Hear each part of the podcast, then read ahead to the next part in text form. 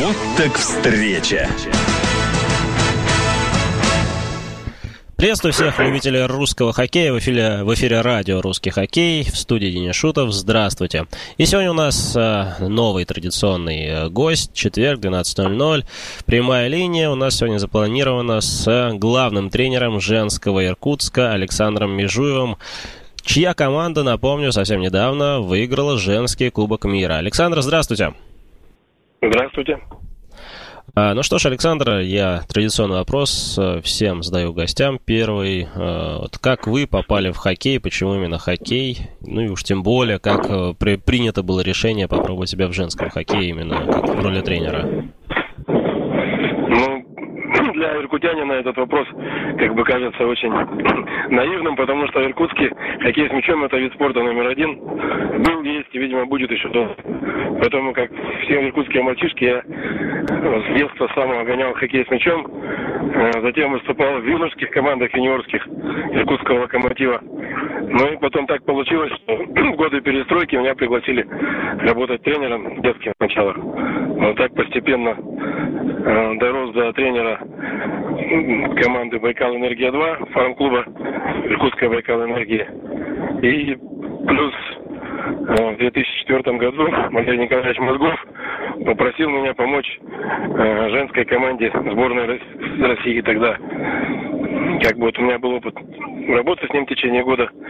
Ну вот, э, в прошлом году, после неудачного выступления команды на Куке, ответственный за женский хоккей в исполкоме Федерации хоккея с мячом России и одновременно председатель Федерации хоккея с мячом Иркутской области э, Владимир Матенко предложил мне возглавить женскую сборную.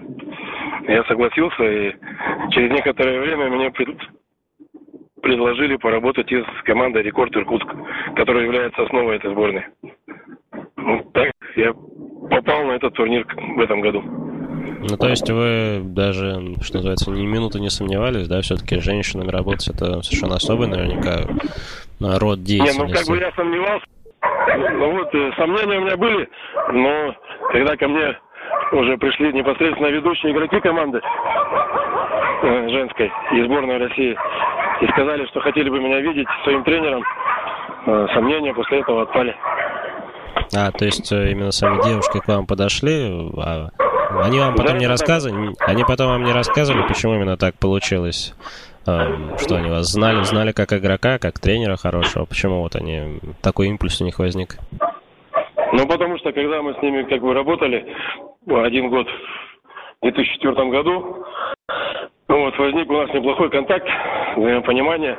Ну и так как команда Рекорд и команда Байкал Энергия базируются на одном стадионе, то мы практически пересекались постоянно.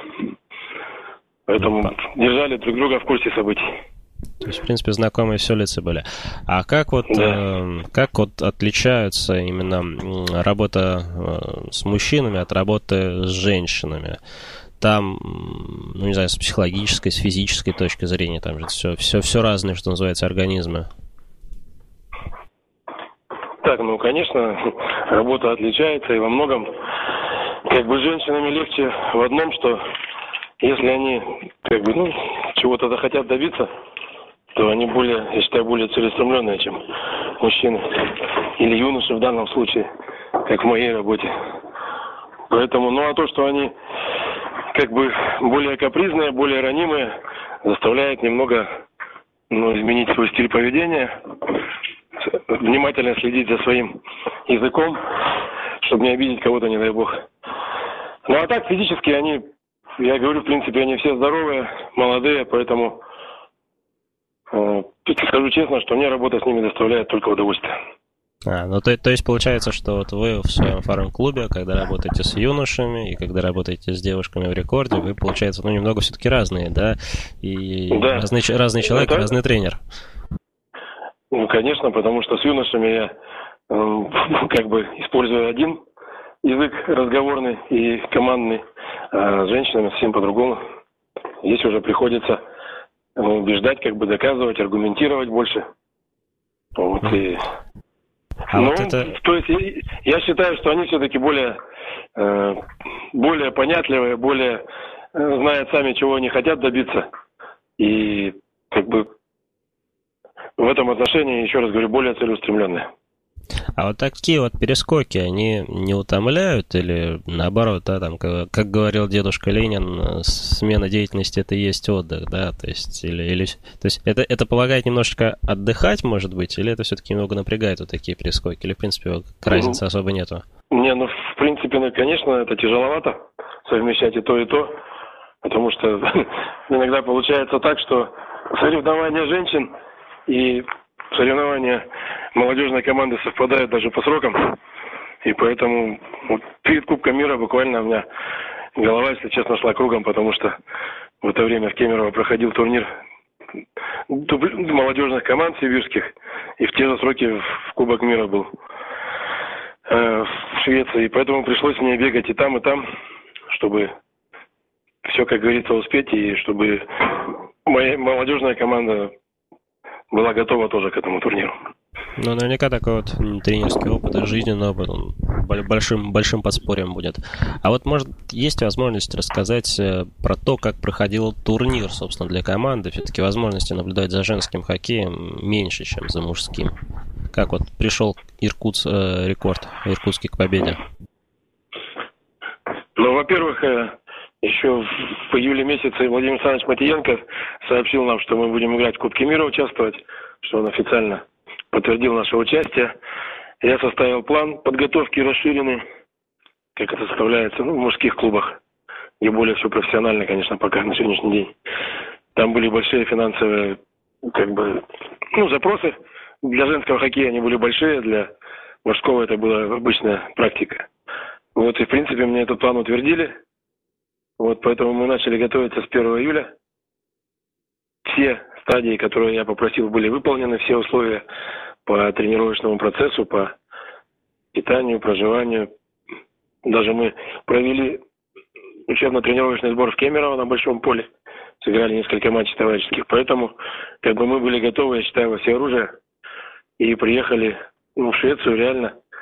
Я девчонкам сказал, что мы, если мы не выиграем этот кубок, нас просто не поймут дома. Вот, и приехали, посмотрели жеребьевку. Нас группу смерти определили, где там и Аик был, и Кэрриби, и мы, и неплохие коман- команды Хаммербю, которая вышла в высшую лигу шведского хоккея и усилилась. В частности, приглашали наших игроков иркутских, а не на усиление к себе. Вот, поэтому, как бы, задача была в первых матчах поймать свою игру, добиться статического рисунка определенного – вот. Ну и потом уже, когда начались решающие матчи в группе и игры на вылет, там уже как бы ставка была, конечно, сделана на опытных игроков нашей команды и плюс на э, как бы на настрой на боевой, на физическую подготовку нашу, которую мы закладывали очень долго и тщательно. Вот, но и не обошлось, конечно, без удачи. То есть две игры подряд мы выясняли.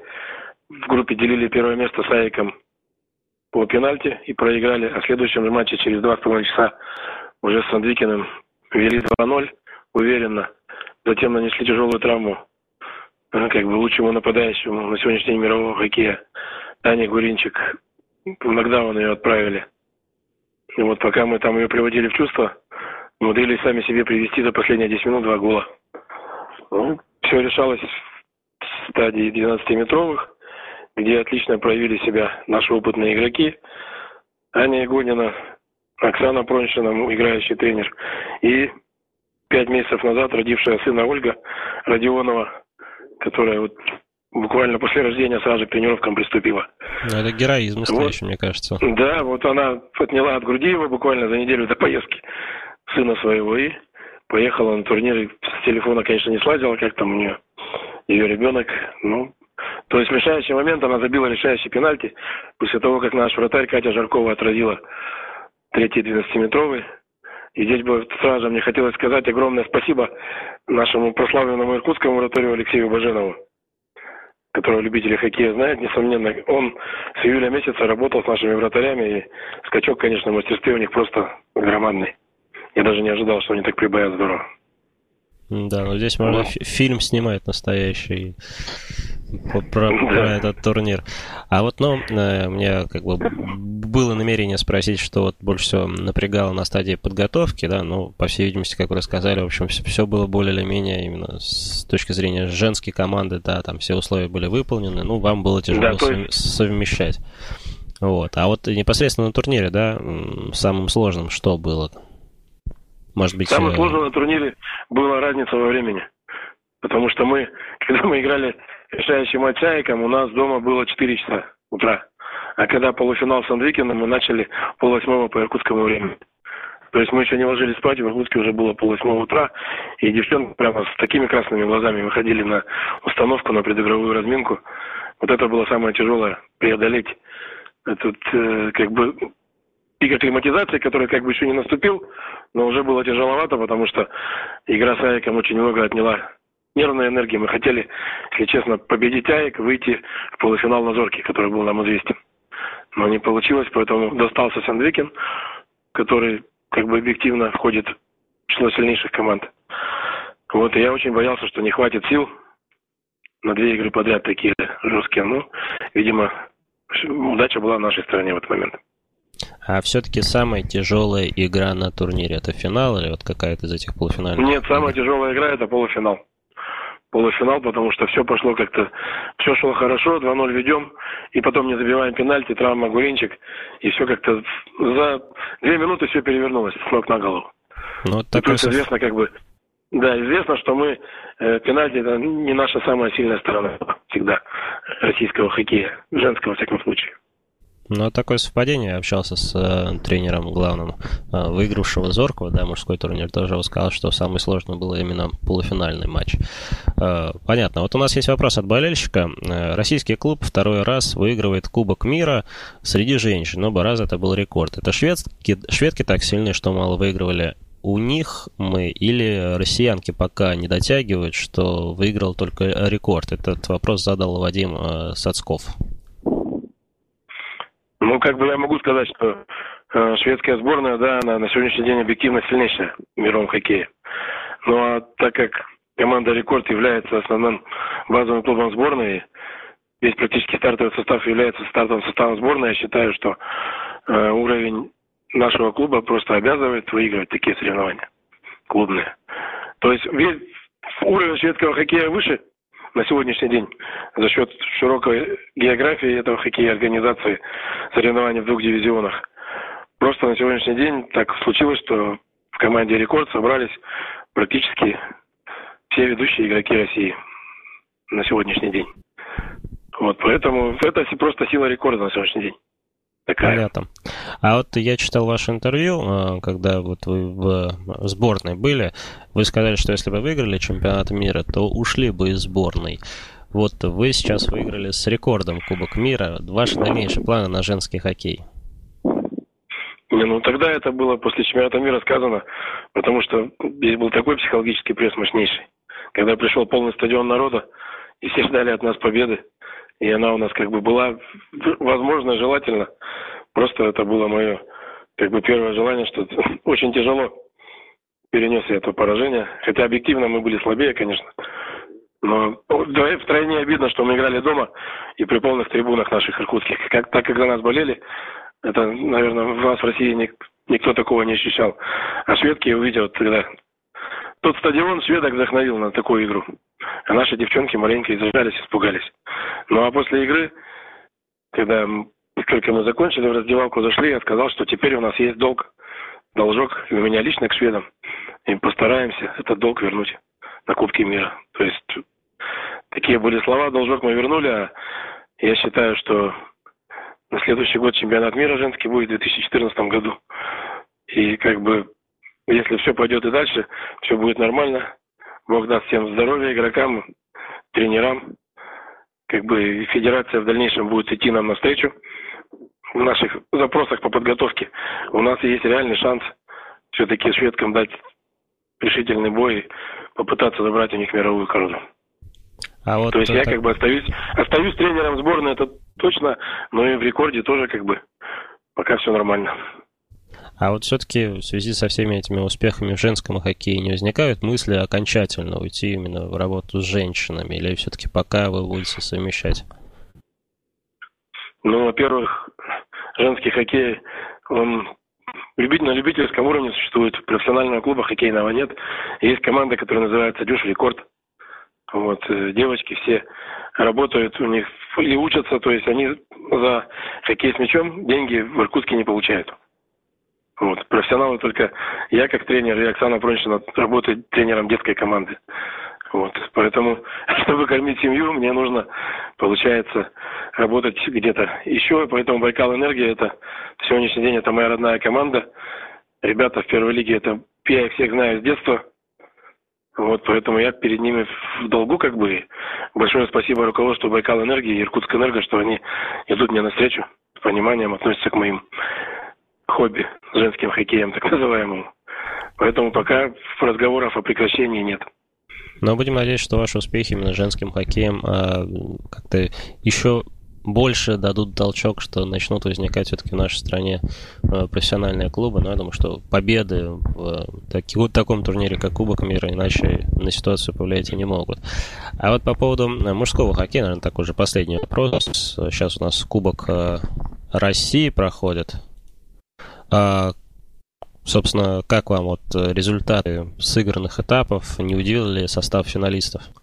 Ну, как бы я считаю, что на зоне, на Западе, э, в принципе, конечно, непонятно не попадание Кировской Родины и Казанской Динамо, потому что состав их предполагал бы как бы участие. Вот, но я думаю, там у них свои какие-то внутренние проблемы. Поэтому, может быть, у них и не стояла задача на кубок попасть. Но в нашей восточной зоне э, как бы приход э, Валерия Ихвальда в наш в Иркутскую Байкал Энергию просто всколыхнул, можно сказать, команду. И стала меняться и игра, и кое-какие, э, ну, и климат в команде поменялся э, довольно-таки сильно. То есть приход такого известного в прошлом игрока и тренера, считаю, пошел на пользу. Поэтому Байкал занял первое место, и в Кемерово все болельщики отмечали, что, в принципе, по игре Байкал выглядел очень неплохо ну, для этого времени года. Поэтому Енисей – это всегда Енисей. Вот, а, что будет дальше, я, я думаю, покажут уже вот игры, которые будут в финальном этапе в Красногорске. Ну, то есть прогноза вы на все-таки обладателя кубка сделать не отважитесь? Прогноза я могу отвалиться вообще легко зоркий Красногорск. Понятно. Большое, большое вам спасибо. Да. Большое спасибо за беседу. И я напоминаю, что в нашем эфире был Александр Межуев, главный тренер иркутского рекорда, команды, которая несколько дней назад выиграла женский Кубок мира.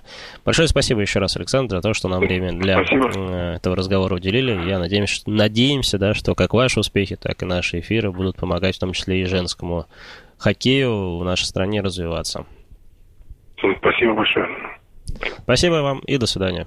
Я напомню, что в студии был э, эфир вел я, Денис Шутов, и слушайте радио «Русский хоккей». Будет еще много интересных тем и много интересных гостей. До свидания.